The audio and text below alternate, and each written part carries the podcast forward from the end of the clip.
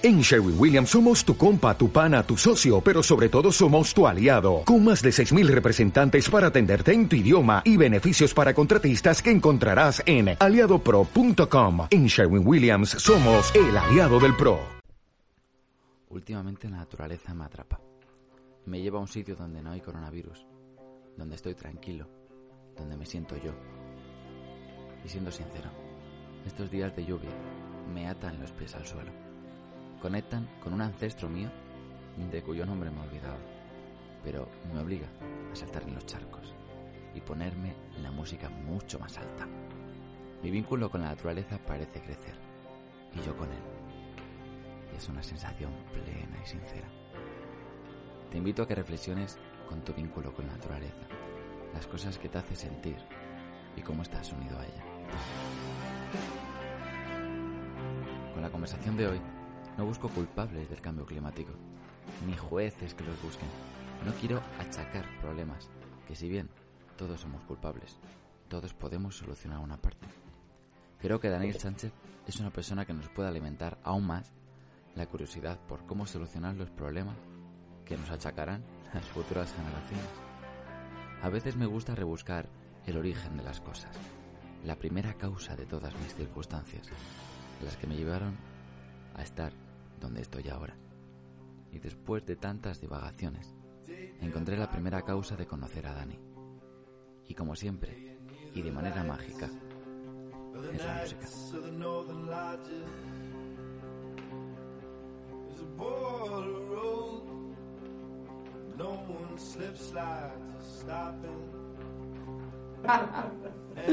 Me la he preparado mucho y leí en la entrevista que te hicieron, esta, que dijiste, soy músico, ecologista, padre de San, político. Espero que buena persona, amable, educador, educador social, estudiante de antropología, compañero de Inés y de Villaverde. Y dije, jolín, qué general y qué, y qué íntimo al mismo tiempo. Sí, bueno, pues esa es el, ese es mi perfil de Twitter. ¿Ese es tu perfil de Twitter? Exacto. Es un buen perfil. es- Pues eh, hice el Twitter hace un montón de tiempo. ¿Sí? Bueno, no tanto, porque si. Bueno, lo he ido modificando, luego actualizando. Mm. Y lo que pasa es que, claro, 60 años de vida dan para hacer muchas cosas. Entonces, no todas esas cosas las ejerzo en la actualidad, Claro. pero, pero bueno, pero o lo, en el fondo todas eh, de alguna manera lo soy, ¿no? Entonces, Mm. Y no hay ninguna que sea por encima de las, de las otras. Hoy mismo, hoy mismo, ahora mismo, bueno, aparte de las personales más íntimas, Justo. sigo siendo padre, sigo siendo compañero de Inés, sigo siendo de Villaverde, sí. eh, pero al margen de eso, fundamentalmente eh, sigo siendo ecologista Sí. y soy músico. Esas dos son las, las dos Mm. cosas. No vivo de la música ni vivo de la, bueno, de la ecología en parte, pero, pero son las cosas que más me definen hoy, sí. ¿Y se fusiona bien la ecología con la música? Sí, sí, sí. eh, fíjate, eh, más o menos haciendo canciones y música desde el año 2005, 2006, o no, no es histórico, no Sí. empecé hace relativamente poco. Mm. Eh, y, y al principio me daba un poco de cosa hacer canciones que tuvieran temas ambientales porque decía, joder, esto tal, marrón, tal. Y, y descubrí que es que se- está dentro de mí. Claro. Como está dentro de mí, no puedo vender otra cosa que no sea lo que siento. Y lo que siento Mm. pues es eh, el medio ambiente, mucho, mucho más. Claro, que- si, si aparecen las canciones es, es por algo. Efectivamente, claro, por eso. Justo, justo. Mm. Y lo de estudiante de antropología, que es que me ha llamado muchísimo la Sí. atención. Pues mira, eh, eh, eh, es una cosa un poco así. eh, uno, yo no estudié, yo soy fracasado escolar. Sí, sí, es así. ¿En serio? Soy fracasado escolar. Y bueno, por distintas eh, vicisitudes, Sí. Eh, digamos, lo que he trabajado e incluso en lo que me he formado ha sido en educación social, ¿no? Sí. Entonces, realmente soy, o he, estado, he sido educador social, ¿no? Durante mucho tiempo, he estado trabajando en distintas cosas, pero que tenían que ver con eso. Mm. Y, pero a mí lo que me molaba era la antropología, me molaba otras historias. y, y bueno, pues cuando tuve, dije, bueno, sobre todo cuando cumplí 45 años y vi que se podía acceder a la universidad Sí. sin, sin tener que pasar un examen, Mm. pues eh, me matriculé en la UNED Y bueno, pues llevo, el otro día lo miraba, tengo que hacer la matrícula de este curso, pues llevo como 20 asignaturas aprobadas. No tengo un objetivo de voy a ser antropólogo, mm. no es ese mi objetivo, mi objetivo es me gusta, aprendo y me divierto. Bueno, eh, me contaste que llegaste a ser director de una ONG.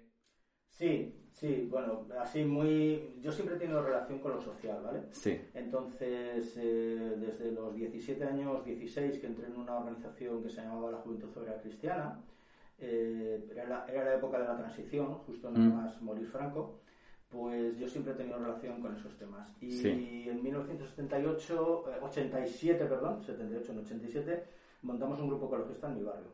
Mm. Pues bueno, pues por tal, y lo hicimos así. Y luego por distintas historias ya siempre he estado metido en eso. Pues he sido socio de Greenpeace, este tipo de cosas que todo, yo siempre digo, si todos los que dicen que somos socios de Greenpeace fuéramos socios realmente, no habría problemas ambientales. yo soy socio de Greenpeace, no, no es verdad, pero lo dices. y bueno, pues eh, tuve la oportunidad, me ofrecieron la posibilidad de, de ser director de, de Amigos de la Tierra, de Amigos de la Tierra Friends on Earth internacional aquí en España y bueno, pues eh, fue un, un, tiempo interesante, interesante, eh, bonito en algunas cosas, pero con muchísimas dificultades. Nos tocó en un mm. momento políticamente no muy bueno para la ecología. Y entonces tuvimos muchísimas dificultades, sobre todo de tipo económico, y eso nos hizo, bueno, me hizo que no fuera tan placentero como hubiera sido. Pero a partir de ahí siempre he mantenido una mm. relación directa con temas ambientales. ¿Y cuál, cuáles eran tus motivaciones para estar ahí? Yo siempre he dicho que, soy ecologista porque soy egoísta. Porque no le quiero dejar un mundo a mi hija peor del que yo he tenido. Entonces soy mm. ecologista por eso. Eh, desgraciadamente me parece, bueno, estoy seguro mm. de que no va a tener mi hija, que tiene ahora 22 años, no va a tener un mundo mejor que el que yo tuve. Va a tener un mundo bastante peor. Vais a tener Vamos a tener. Vais a tener un mundo bastante peor, sí. Pero esa es, la, esa es mi motivación principal. Mi motivación principal es pensar que, que el futuro de este planeta eh, va a ser mucho peor del que, del que yo tuve. Y, mm. bueno, pues ese es el eje de la sostenibilidad. La sostenibilidad es dejar un planeta a las generaciones eh, futuras mm. igual, al menos, que el que recibimos en su momento. Claro. Y ¿En qué momento dijiste voy a dedicarme al ecologismo? No es, a ver. O sea, tuviste como un momento de decir, Buah, esto como que me llena de esta manera y quiero de... No, no, es, es en mi caso al menos, fue una cosa mucho más, mucho más cerebral, es decir, ah. de un posicionamiento político. Es decir, hmm. mm, yo llego en un momento en el que digo, en mi barrio hay una serie de problemas, una serie de carencias muy grandes, Vivo en el que es, era en aquel momento y sigue siendo el peor barrio de España, el mm. peor barrio en índices de escolaridad, en índices de, eh, de empleo, el peor barrio en cuanto a prestaciones en Cristóbal de los Ángeles. Mm. Yo nací allí.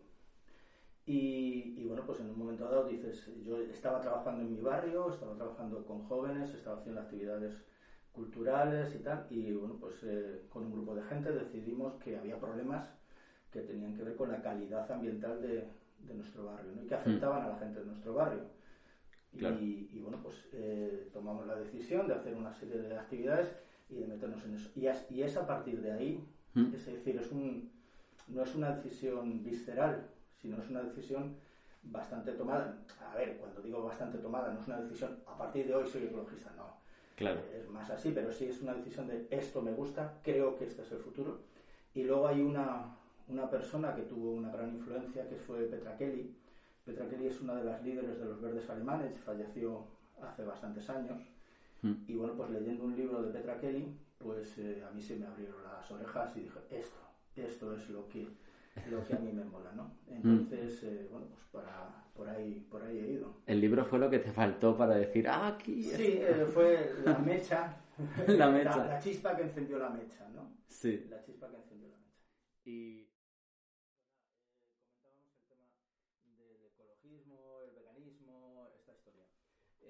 decía que, que en el fondo eh, lo que se trata, de mi punto de vista, hmm. lo que se trata es de cada uno hacer lo que crea que tiene que hacer ser vegano está muy bien, ser vegetariano también, pero no quiere decir que los demás que no hacen eso sean chungos, ¿no?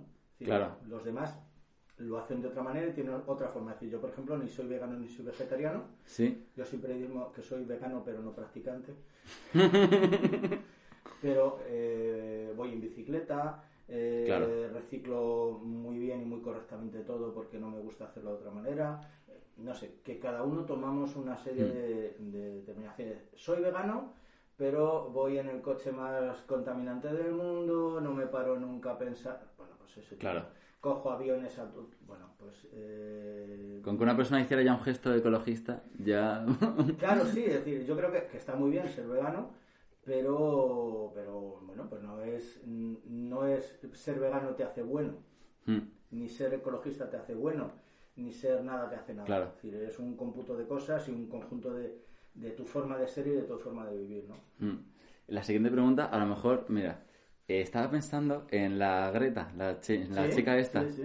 ¿Tú crees que, que está bien que esa persona esté dando el discurso que dé con los años que tiene? ¿O te parece que hace un flaco favor al ecologismo sacándolo de lo que es? A mí me parece que alguien que haya sido capaz de mover a millones de personas eh, saliendo a la calle Hmm. para pelear porque se hagan cosas en el cambio climático no puede ser mala. Nunca. Hmm. Nunca. Otra cosa distinta es todo lo que alrededor se haya vestido. Claro. Y otra cosa distinta, que yo estoy, he peleado bastante incluso en redes con este tema, Sí. es eh, que haya mucha gente interesada en sembrar dudas sobre si esta chavala es demasiado joven, es demasiado vieja, Mm. Claro, claro, si claro. esta chavala tiene intereses por detrás, si ha, ha ido en un barco de no sé quién, si el príncipe de no sé cuántos. sí. Politiqueo. No, no, ni ta- bueno, sí, politiqueo del malo, Claro. politiqueo del que es decir, tengo intereses por detrás de cargarme a esta gente porque lo que me interesa es decir que esa gente que estaba diciendo en determinados medios de Mm. comunicación estas cosas les estaban financiando empresas petrolíferas. Coño, coño, aquí entonces no sé quién tiene más cosas que callar, ¿no? Y que esconder. A mí de- mm, el mensaje de Greta me parece un mensaje muy bueno. Me parece que su movilización, es decir, que Mm. una persona de 16 años salga todos los viernes, se ponga delante del Parlamento, es verdad que Suecia no es España, ¿vale? Claro. Tú en Suecia eh, te puedes poner delante del Parlamento y no pasa nada, aquí te detienen. Hmm. Pero que tú puedas salir eh, tal, que hayas movilizado, que haya hecho una, una movilización de millones de Sí. personas. El año pasado, eh, antes de la pandemia, el día 27 de este mes, Sí. salimos millones de personas en España Mm. A pedir que, eh, que lo del cambio climático, bueno, y en diciembre con la conferencia, ¿no? Justo. Eh, fueron dos momentos muy importantes. Bueno, pues, pues para mí me parece que es, que es importante. Me pasa lo mismo que hay mucha gente que denosta o que no está de acuerdo con Greenpeace. Yo Mm. siempre digo lo mismo, si Greenpeace no existiera, habría que crearla. Y yo no he sido de Greenpeace nunca, he sido Sí. de, de Amigos de la Tierra, de otra organización que podría ser, entre comillas, rivales, para nada. Sí. Mm. Pero yo siempre lo digo, es decir, necesitamos ese tipo de, de asociaciones, ese tipo de personas que nos dan un aldabonazo. Es decir, eh, el movimiento de los derechos civiles en, en Estados Unidos no hubiera existido como, exis- como ha existido si no hubiera ¿Mm? habido Martin Luther King. Claro. Ni la India sería independiente como ha sido independiente si no hubiera existido Gandhi. Es decir, hay determinadas personas que en determinados momentos pueden tener, y lo que te decía antes también, eh, para ser lo que sea tienes que tener cinco contradicciones, entre cinco contradicciones y diez. Si tienes menos de cinco eres un fundamentalista y los fundamentalistas no nos llevan a ningún sitio. Claro. Y por desgracia tenemos ahora mismo en muchos sitios gente con mucho poder que son fundamentalistas. De hecho, el otro día estaba hablando con mi amigo de porque estábamos diciendo cuáles son las personas más importantes del mundo. Y, y empezamos a sacar nombres. Y yo, y yo le dije, Jolín, pues hace poco me he visto una entrevista de, de Elon Musk, que es el de Tesla, y le digo, pues ese tío me parece súper inteligente y tal. Y me comenta mi amigo, dice, pero tú sabes que Tesla, eh, todas las marcas de coches están en contra de él, porque ha sacado una opción realista de las gasolinas. Y, y ahora, o sea, claramente nadie quiere que, que Tesla triunfe porque es que arruinaría al resto. Entonces yo pensé, jolín, tanto maneja la gente poderosa como para que una opción de medio ambiente que, que sea buena para el mundo la estén frenando? Mira, el movimiento ecologista lleva diciendo que el cambio climático es eh, el mayor problema que, con el que se enfrenta el mundo. ¿Mm? Fíjate, yo estaba pensando en el mayor problema después de la sobrepoblación, que también es un problema ambiental. ¿Mm? El cambio climático es el mayor problema eh, que, con que se enfrenta la humanidad desde los años 70, incluso desde los años 60. ¿Mm? Es decir, ya en 1968 el Club de Roma, que es un, un club de, de gente súper rica, Sí. hace una serie de estudios y dice que el planeta no puede seguir así, que el, el planeta no tiene capacidad para, para tener tanta población y sobre todo para que toda Mm. esa población eh, viva en un nivel. Yo- esto yo no sé eh, si, lo habéis, eh, si lo has visto en algún momento, ¿no? Es decir, si todo el mundo, eh, los 7.800 millones de Sí. habitantes de la Tierra, viviéramos como viven en Estados Unidos, necesitaríamos nueve planetas. ¿Mm? Pero si vivieran como vivimos en Madrid, necesitaríamos cuatro planetas y medio.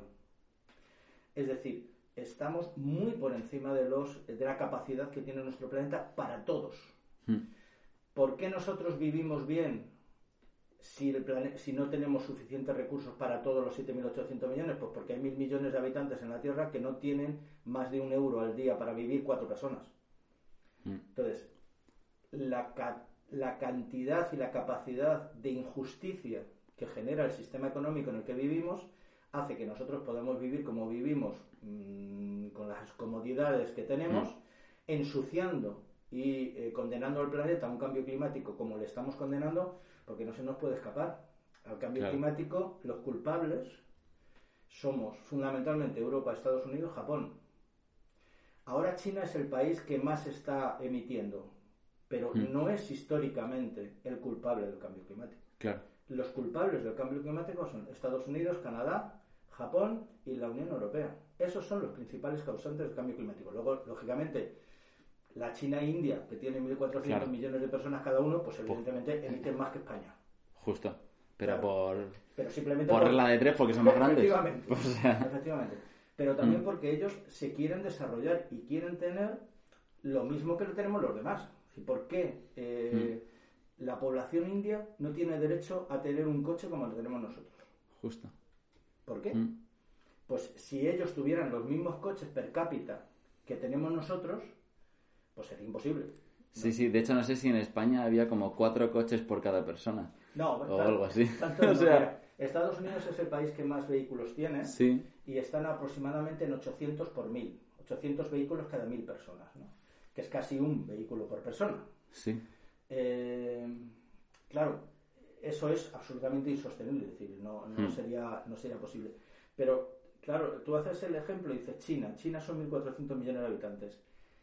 Si el- tuviéramos el mismo porcentaje de coches, es que Justo. China tendría que tener mil millones de coches.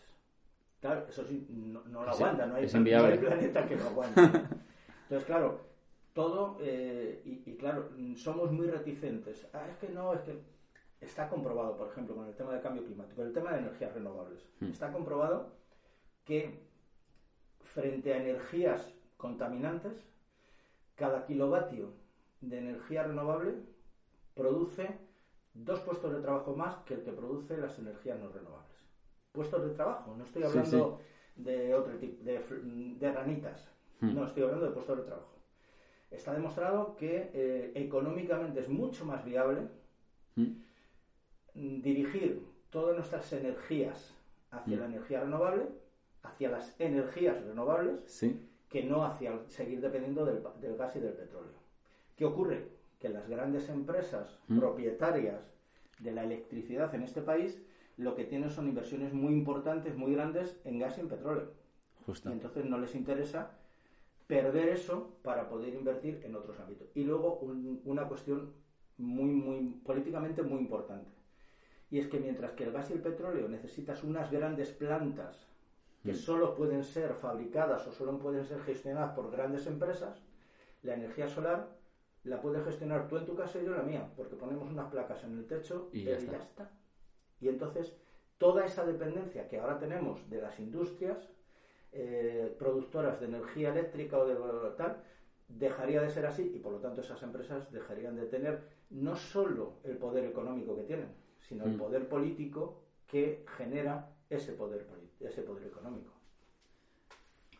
Eh, me parece tan interesante, pero me parece como ¡oh! demasiado denso, así que voy a pasar a una pregunta como Venga. mucho más espiritual Vale. que yo estaba pensando, ¡buah, ecologismo! ¿Cómo es tu conexión con la naturaleza a ser ecologista? Mira, eh, eh, eh, es verdad que llevo, llevo unos meses con, una, con un alejamiento de la naturaleza. Obligado. yo al revés, yo es que como que me he ido paseos por la montaña, he estado como en pueblos que había mucho campo, entonces Sí. tiene como una conexión con la naturaleza que claro que no estoy acostumbrado porque vivo en Madrid. Sí. Así que No, eh, a ver, yo desde siempre, pues la sierra me la conozco bastante bien. eh, he viajado mucho, sobre todo por España, ¿no? Pero bueno, pues he Mm. estado en Canadá y he estado recorriendo las montañas rocosas, eh, viendo osos. Mm. Quiero decir que para mí es fundamental el contacto con la Sí. naturaleza. Es decir, yo busco allí donde voy de vacaciones o donde voy pues unos días de tal, busco siempre en to- no quiere decir que no me vaya a Londres o me vaya a París o me vaya a Roma, bueno, pues, Justo, o- justo. o a Nueva York, ¿no? Pero eh, para mí es fundamental eso, es decir, el, el contacto con la naturaleza. Y, y sobre y, y luego hay un elemento, es decir, para mí es ahora en, es- en este momento de mi vida es muy importante la naturaleza urbana. Yo, por ejemplo, llevo trabajando ya cuatro años. eh, yo trabajo en Fuenlabrada, educación de educador ambiental, y llevamos cuatro años con un proyecto que empezó siendo chiquitito y sigue siendo chiquitito, pero importante en la ciudad, que se llama SOS Gorrión. Mm. El gorrión es el pájaro urbano por naturaleza. Es el pájaro más común, todo el mundo eh, conocemos y sabemos Sí. que es un gorrión, ¿no? Si nos paramos y yo, tanto a ti como a los que escuchen este podcast, os invito a que empecéis a mirar y a buscar a vuestro alrededor gorriones. Y os daréis cuenta de que ya no están, de que ya no hay tantos gorriones como hay. Hay cacatúas de estas verdes todas las del mundo, pero Sí. gorriones cada vez hay menos. De hecho, se calcula que la población de gorriones en España se ha reducido a la mitad. Estamos, Mm. Hemos pasado de 300 a unos 150 millones, que son muchos. ¿Qué hemos hecho en Fuenlabrada? Pues hemos montado casas nido, cajas nido para que los gorriones puedan anidar ahí y les damos, ponemos unos comederos y tal. sí. E- Ese tema. Luego el, tema de los animales domésticos, que a mí me parece un tema sangrante. ¿no? Así que en este país siga habiendo 80, 90 mil perros abandonados todos los años, me Sí. parece sangrante, me parece de una inhumanidad mm, tremenda, ¿no? Tremenda. Justo. Porque además yo no sé si tú tienes perro o has tenido perro. Eh, no, porque también soy consciente de que en un piso con cinco personas no puedo tener un perro porque el perro no va a tener una vida feliz ahí. ¿Que, que me encantaría tener perro? Pues claro, pero yo para tener un perro tendría que tener como una parcela, un sitio en el que diga, el perro está contento. Bien, yo eh, creo eso sería lo ideal. Creo que no que, el- que los perros son mucho más capaces de adaptarse que nosotros. Mm. Yo sí tengo un perro chiquitito Sí. y yo no creo que mi perro haya sido infeliz. Todo lo contrario, Sí. creo que, sí- que, que es, es un perro feliz. Pero, eh, pero a mí me parece que, que ese elemento, es decir, yo por ejemplo no he adoptado a mi perro. Sí. Es decir, en, el- en este caso fue un regalo de una persona que tenía, había tenido cachorros, su, su- la perra que tenía, y tenía que entregarlos a alguien y, co- y nosotros Mm. quedamos con uno. Sí. Pero eh, el tema de eh, las protectoras que hay, mm, cientos, por no decir miles de, Sí, de sí. perros. A mí me parece que eso es que ese es el proceso, pero pero es que me parece, es decir, los perros te dan tanto, eh, un perro, un gato, un, anim- un, un animal de compañía, un animal, una mascota, te da tanto, mascota no me gusta, porque me da la sensación de que es un poco mm, como si fuera un juguete. Y yo creo que ese es el gran error de, de- de cuando perros y gatos, ¿no? Es decir, que los Sí. tratamos como si fueran juguetes, se los regalamos al niño y no, no son un juguete. Claro. Es un ser vivo al que hay que cuidar, que te aporta un mogollón. A mí por lo menos Sí. me parece que, eh, por lo menos el que yo he tenido y otras personas que conozco que los tienen, te Sí. aportan un mogollón, eh, te dan un montón de amor, de cariño, de- y, y no piden nada, piden un poquito de comida y un par de paseos, o Sí. tres. Quiero decir que, y, y- y que esa- eh, esos, esos seres vivos eh, estén siendo abandonados sabiendo que les condenas, fíjate, incluso yo diría que lo mejor a una muerte por un atropello, etcétera, eso sería casi lo mejor. es que en la mayoría de los casos son abandonos que, que producen eh, pues desde accidentes donde el perro queda mal, eh, sin comer, eh, con situaciones de estrés, de angustia, que, son, que es una tortura, ¿no? que es una mm. tortura para los animales. A mí eso sí me... Y yo sí que es verdad que últimamente pues sí que tengo... mi relación con la naturaleza está mucho más en eso, en los, en los animales urbanos, mm. porque hay muchos y, y, en sitios muy insospechados. Yo te decía en Fuenlabrada, eh, donde yo estado trabajando y donde sigo, eh, tenemos una población de estable de búho chico, que es el búho más difícil de ver, de todos los búhos que hay, es el más difícil de ver. Está ahí en Fuenlabrada, metido en una zona en que uno piensa Fuenlabrada, piensa en, en, en industrias y en casas para dormir. Eh, bueno, pues hay un entorno natural donde, donde se encuentra mm. eso, pero que en cuatro años que yo llevo allí trabajando en esa zona han tenido 17 crías. O sea que no es. ¡Wow! Claro, claro, es una zona de población y están repoblando. Y a mí eso, eso sí que me, me, mola. Me mola porque me parece que, que, bueno, que es, que es una manera también de recuperar eh, eso que hemos perdido, ¿no? Claro. Y si tuvieras que darle un consejo a alguien que como que casi no tiene vínculos con la naturaleza, ¿qué, ¿qué le dirías? Que adopte un perro. Que adopte un perro. Sí, sí estoy seguro de que si alguien que no tiene ninguna relación tal y cual adoptase un perro, un gato, un animal, eh, se encontraría de hoz y coz, que se dice, con la naturaleza. Porque, bueno, pues porque, por eso, porque es que son seres que, te están dando de todo y que te, y, además no te piden nada, te piden muy poquito, muy poquito. Hmm. Joder, pues muchas gracias, ha sido, o sea, creo que he aprendido un montón y que quien lo escuche también va, va, a aprender un montón. Bueno, ha sido un placer y espero que... Ah, siempre digo que si quieres enviar besitos a alguien, que se ah, los bueno, envíes. Pues sí, pues no sé, a todo el mundo, ¿no? ¿A todo el mundo? ¿Por qué voy a, dividir? Efectivamente, eh, a todo el mundo menos a una que ya sabe ya quién, quién es. ah, vale, pues ya está, pues ya está.